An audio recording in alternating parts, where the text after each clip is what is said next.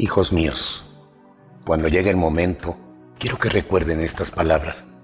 Si algún día llegan a tener una pareja, ya sea de novios o esposos, sé de antemano que sobrevendrán pequeñas dificultades que parecerán insalvables. Ustedes querrán correr para poner fin a esas peleas o querrán abandonar a su familia creyendo que ya nada puede resolver el problema. Quizás ya tengan hijos, los cuales tarde que temprano sufrirán las consecuencias de estos desacuerdos con su pareja. Ustedes me han dicho, cuando he querido aconsejarles, que no gaste mis palabras, ya que ustedes viven en un mundo moderno y yo vengo del campo, y aunque quisiera no podría entender sus necesidades. Quiero decirles que las necesidades del ser humano siempre serán las mismas, las de estar bien consigo mismo y por consecuencia con su pareja, con la familia y en su trabajo. Pero ustedes confunden las necesidades con deseos. Creen que si no tienen todo lo que desean, no podrán destacar en la vida y están equivocados.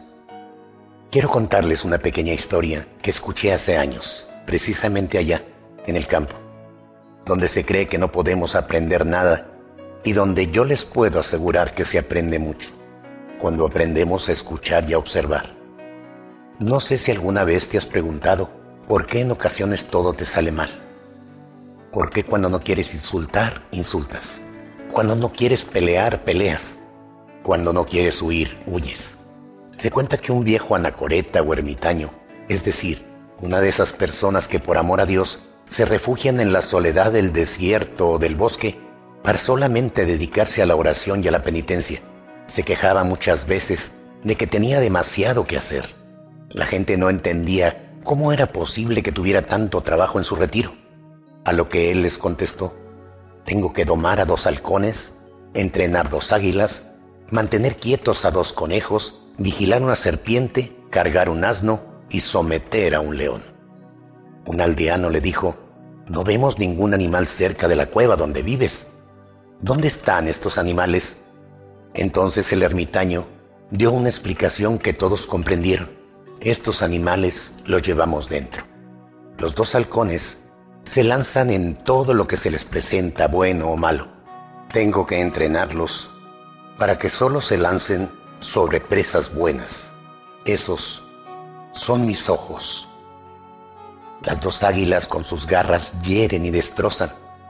Tengo que entrenarlas para que solo se pongan al servicio de los demás y ayuden sin herir. Esas son mis manos.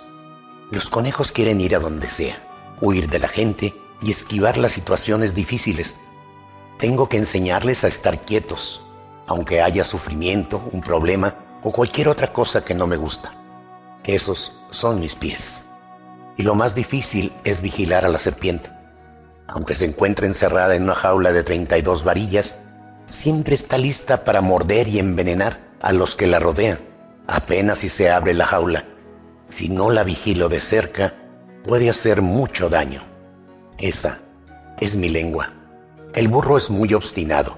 No quiere cumplir con su deber, pretende estar cansado y no quiere llevar su carga de cada día. Ese es mi cuerpo. Finalmente necesito domar a León. Quiere ser el rey, quiere ser siempre el primero. Es vanidoso y orgulloso. Ese, ese es mi corazón. Como pueden ver, estos son los peores enemigos del ser humano.